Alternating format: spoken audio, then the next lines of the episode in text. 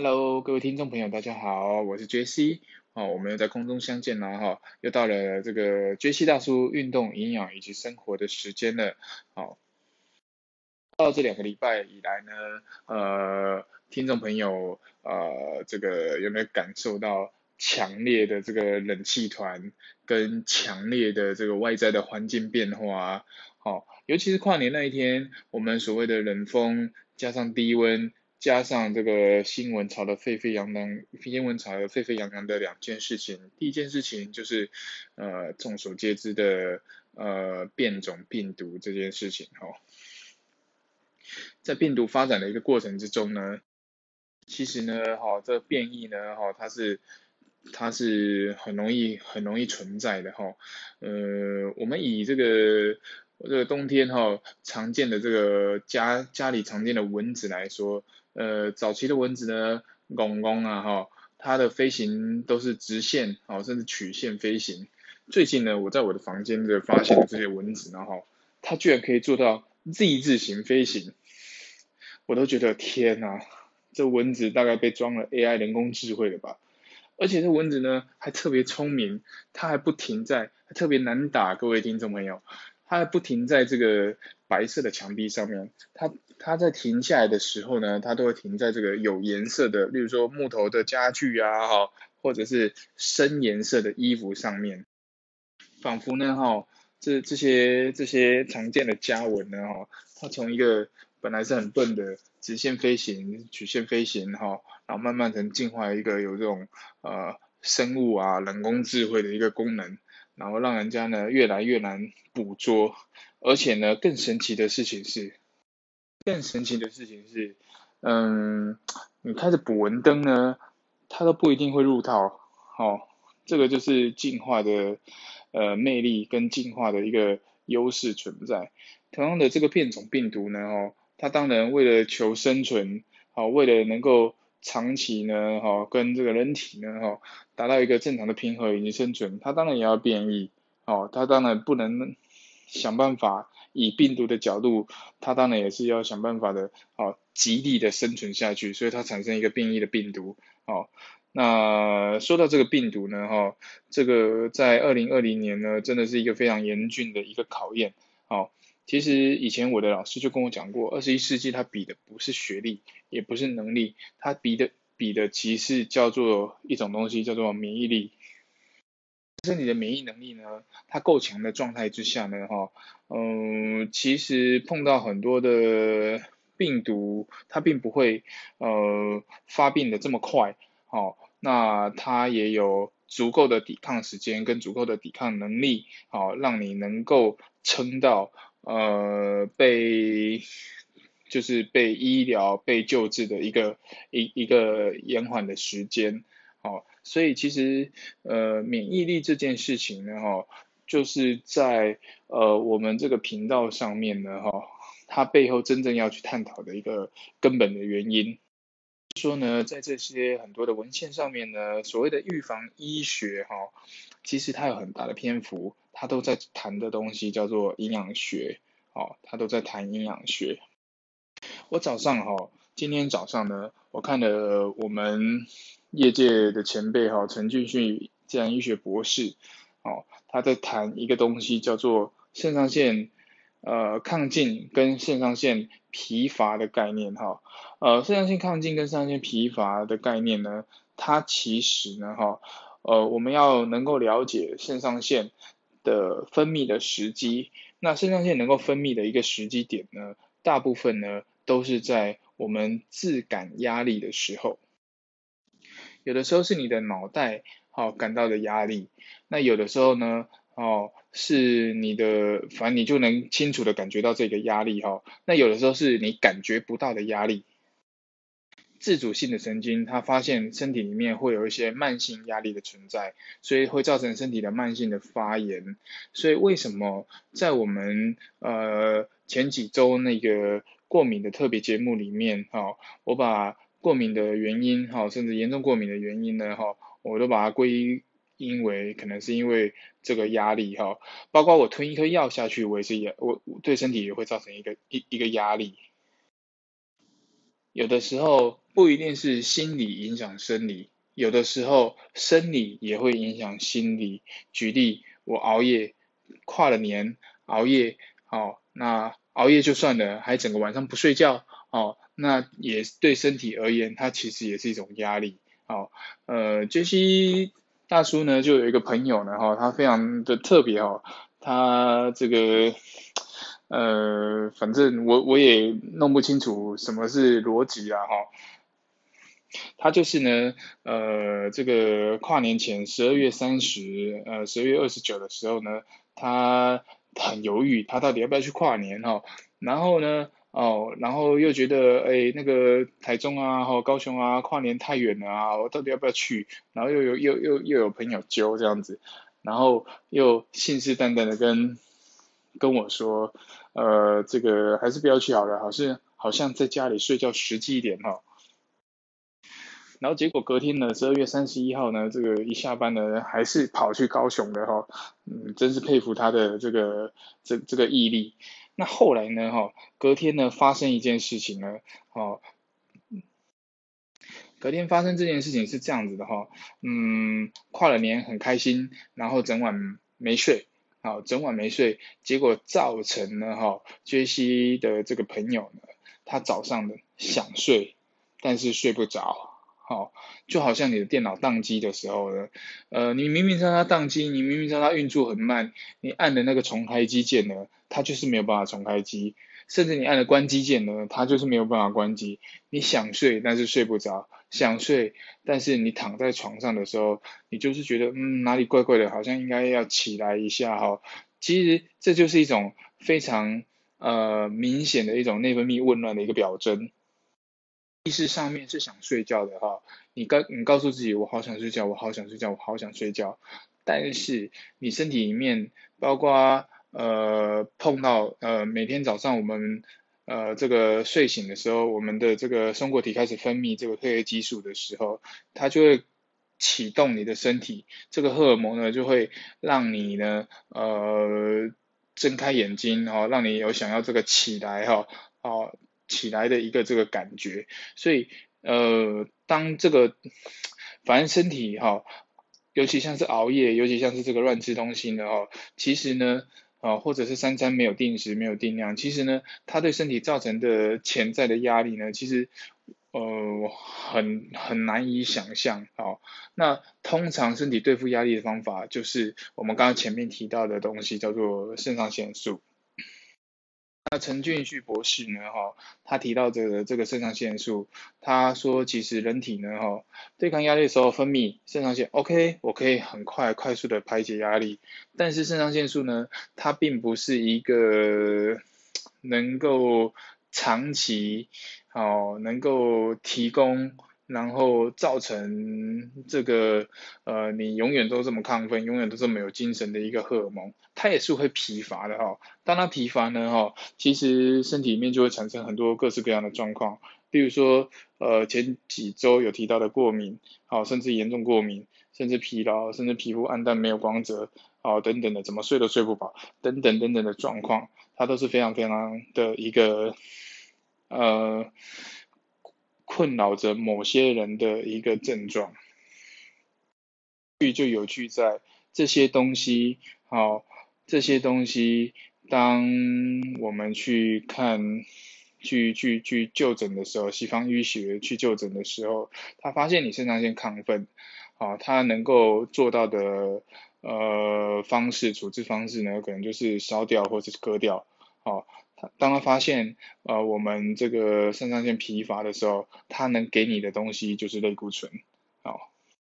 而我这个朋友呢，哈，这个这个跨年之前犹豫不决的朋友，到跨完年后这种呃想睡又睡不着的感觉哦，他说一年体验一次就好。我说会不会过了几年之后，你就没办法再跨年了呢？哈，你的身体呃已经在对你严重抗议了，而且还。不自知哈，嗯，希望透过今天的节目呢哈，呃，这个朋友呢能够稍微对自己的身体里面，呃，好好的呃，能够去正视它，好好的去重视它哈。哎，我想呢，呃，这个前两周我们提到这个维生素 B 群的一个概论，对不对？哦，那杰西有提到维生素 B 呢，其实它是一个呃一群，它是一个家族哈。那它是一个家族的状态之下，代表说它的成员呢，哦各有千秋，哦那有各也有功能，但是呃在正常的情况之下呢，人呢哈对于这个 B 群的补充呢，建议是整群补充哈，整群补充哈，那。除非他是在这个医疗体系，他才会被用于治疗的手段的时候，它才会被呃拿来分开来用呃静脉注射啊，或者用其他的方式呢，让你吃进去单独，比如说单独吃进去维生素 B 六，哈 B 二，哈 B 三单独吃进去，然后间接达到这个呃治疗的效果。好，那今天的哈，最新呢，我想要谈一谈这个维生素 B one 哈，维生素 B 一哈。那维生素 B 一呢，它呃的一个生理的一个功能哈，其实它维持。对于这个免疫系统的维持呢，它有很大很大的一个助力哈，免疫系统的维持很大很大的助力。那呃，免疫系统呢，就好像你的身体一个 defense，嗯，防毒软体啊哈。我们用这个比较科技的语言语言呢，可能有些朋友比较听得懂。好，所谓的免疫力就是你身体的呃这个防毒软体，好，它负责着对抗。外来所有的想要入侵你身体的病毒、细菌、灰尘，啊等等的，啊，尤其我们空气中很多看不见的这些大大小小的这些问题啊，啊，大大小小的这些灰尘啊，哈，呃，都是由你的免疫系统，身体里面大大小小的，包括你的皮肤啊、黏膜啊，哈，你的呃这些绒毛组织哦，啊等等的。还有这些酸啊等等的哈，它都透过这些呃防卫机制，好，这些防卫机制呢，进而达到一个呃免疫的一个效果。再来，维生素 B one 呢，它对于神经系统与肌肉中哦，它能够把糖类转化成能量，好，它能够把糖类转化成能量。我们前面一开始有提到这个。呃，巨量营养素吃进去的时候，巨量营养素吃进去的时候呢，它在转化成血糖或是转化成其他能量的时候呢，它其实要透过维生素，好去帮它做这个转化跟代谢的作用。那至于怎么转化呢？哈，这个在频道上面呢，我们没有办法把它讲的呃非常的明白，因为那是一段化学式的一个过程。好，换句话说，维生素 B one。好，维生素 B one 它就是这个代谢转化糖类的一个重要的一个推手哈。那维生素 B one 呢，如果缺乏的时候会产生什么症状呢？哈啊，以刚刚这个糖类这个功能哦，转化糖类这个功能呢哈，我们前面有提到，糖类如果没有办法正常的转化，跟没有办法正常应用呢，其实对情绪上面呢哈，会有情绪方面的一个问题。好，这个情绪方面的问题不一定是情绪控制不佳哦，例如说，哦，警觉性可能会降低，警觉性降低呢，这个有的时候是非常危险的哈，在呃，可能从事一些比较具有危险性工作的朋友哈，或者高价作业的朋友哦，这个东西呢，其实是有的时候是非常非常危险哈，警觉性降低，好，再来容易易怒哈。这个情绪空管呢，可能会有一些一些状况哈，在记忆力会减退哈，记忆力会减退，甚至情绪沮丧哈，情绪容易感到低下跟沮丧，好，好，再来呃维生素 B one 缺乏的时候呢哈，它会有一些疲劳倦怠的感觉，嗯，打一共叫神神呐哈，就是好像呃提不起劲。然后这个呃不不知道该做什么好这样子哦，就是做什么都没没什么精神哈。来再来会缺乏食欲哦哈，生理生理的功能上面其实它会缺乏一些食欲哈。再来维生素 B one 呢哈，这个比较严重，好缺乏的时候呢会心律不整哈，心律不整，你的心跳会有一些些问题，好速度啊哈。甚至规律啊哈，啊忽快忽慢啊哈，它其实跟维生素 B1 或多或少都有一些些关系啊。再来末梢哈，末梢尤其是手跟脚，末梢会比较迟迟钝，好迟钝，然后会有些刺痛跟虚弱的感觉，哦，刺痛或跟虚弱的感觉。那临床上呢有一个症状叫做多发性神经炎，哈，多发性神经炎。我我发现哦，我我身边有好多的朋友对于这个发炎反应啊哈，对这个发炎反应呢，他们都好像非常的轻忽哈，呃，认为这个我们不就是发炎，擦擦药或者吃吃药可能就好了哈。其实发炎反应呢，它是一个不要轻忽身体的任何一个大大小小的发炎反应哈。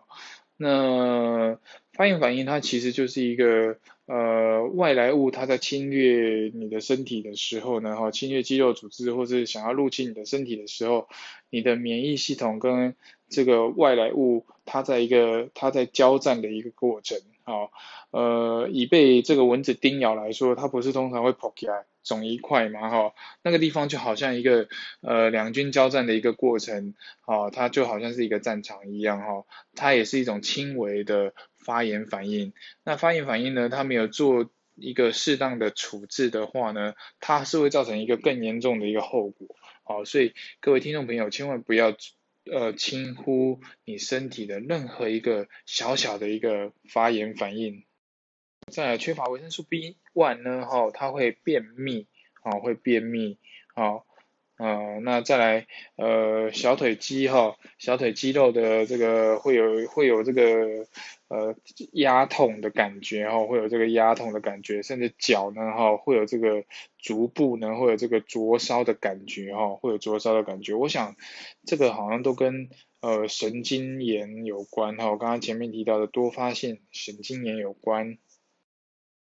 再来呢，哈，这个早期健康教育的课本呢，哈，都有提到一个名词叫做脚气病，哈，好，各位听众朋友，呃，脚气病呢，这是我们中文呃这个字面上的意思，很多人都以为说，哦，这个好像是脚怎么了吗？啊，其实不是，其实它是一个。呃，形容词哈，它是一个外来语翻译的一个形容词，它指的就是呃，譬如说体重下降啊、疲劳啊、神神啊，呃，严重到不能做很多事情啊，哈，叫做脚气病。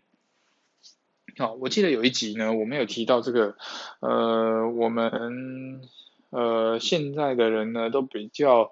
喜欢吃这个精致的食物。好，各位，我们把呃这个米呢，哈。米这个采收的时候呢，哈，我们先去掉壳，哈，然后再去掉糠，最后呢，哈，就会得到白米，哈，那个软软，好香香，煮起来嫩嫩的这个白米，吃下去真的是非常的舒服的一个口感，好，但是其实呢，老天爷在呃生产，好，提供我们这个白米这个生长的这个技术跟这个提供我们这个食物的时候呢，他其实早就把代谢白米的维生素 B one 哈，放在这个米糠里面哈，放在这个米糠里面。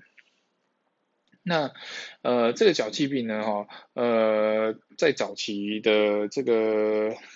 早期的这个社会里面呢哈，它其实蛮常发生在呃比较富有的人家里面，因为。呃，有此一说是这样子哈，早期这个富有的人家呢，他都这个比较有钱嘛哈，然后都可以买到这个香喷喷哦白嫩嫩的这个白米哈，吃起来这个口感非常非常的好。那长期吃下来的结果呢，如果呢又没有摄取到维生素 B。好，B 群相关的一些这个食物的话呢，其实呃这个呃长久下来呢，就得到了这个所谓的脚气病哈，哦体重下降啦哈，然后整个人鬼狼啊那神神啊哈，让我什么做代级啊哈，疲倦啊倦怠啊暴躁啊易怒啊等等的哈，那反而呢哈呃在比较。比较这个没有钱、比较穷苦的人家里面，反而没有这个脚气病的困扰。原因就是因为呃比较穷苦的人家呢，他吃不起白米，哦，他吃的可能就是呃糙米饭啊，哈啊或地瓜饭啊等等的哈，那没有缺乏这个维生素 B1 的一个问题。所以以现代人的观点呢，哈，现代人呃吃的食物呢比较精致，哈，比较精致。那杰西呢，这个提供一个另外一个选择，让各位听众朋友做参考，哈。我们同样的一碗白米，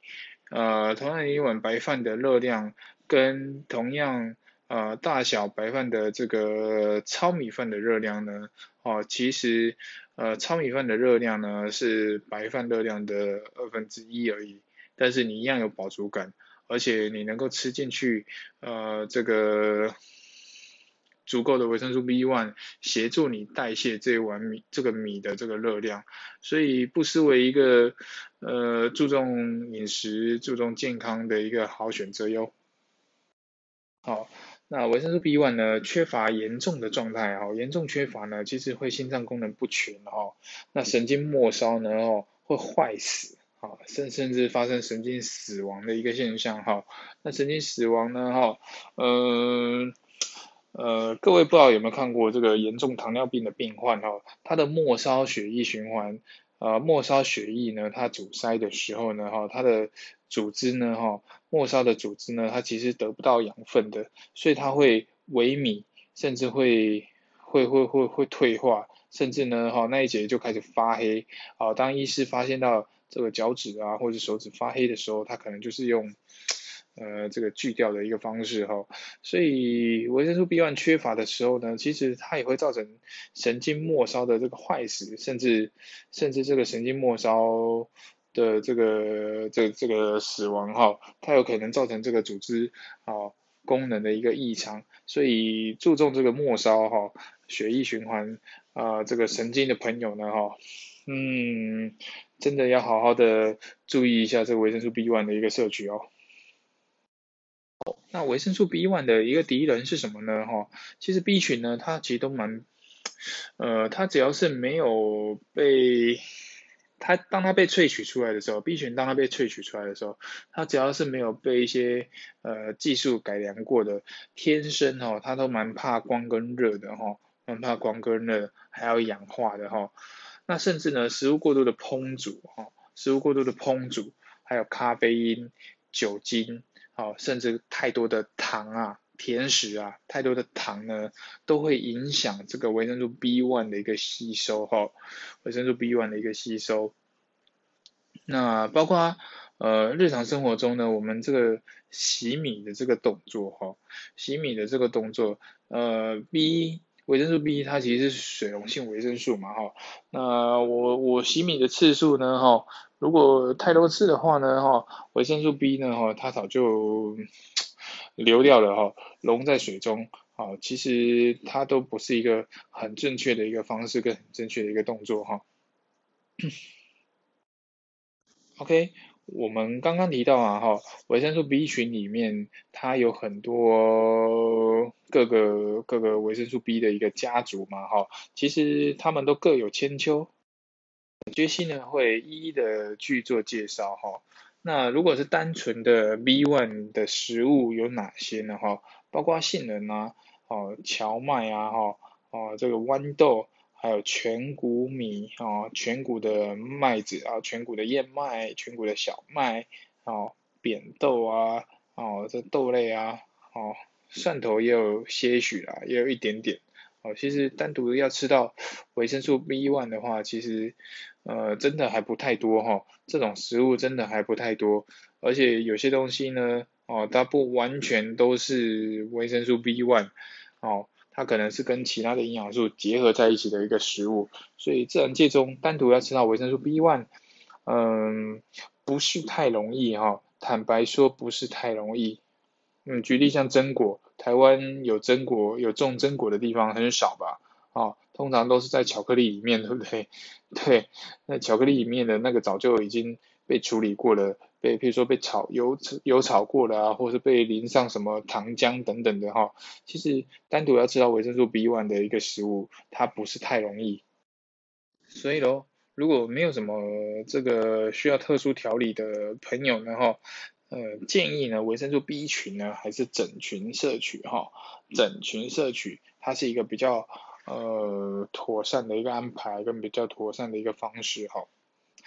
OK，好的，我想我们今天呢哈，我们今天这个维生素 B one 的这个节目呢哈，我们就谈到这边。好，那下星期呢？哈，我们再谈其他的维生素 B 的一个族群，我们下周见哦，拜拜。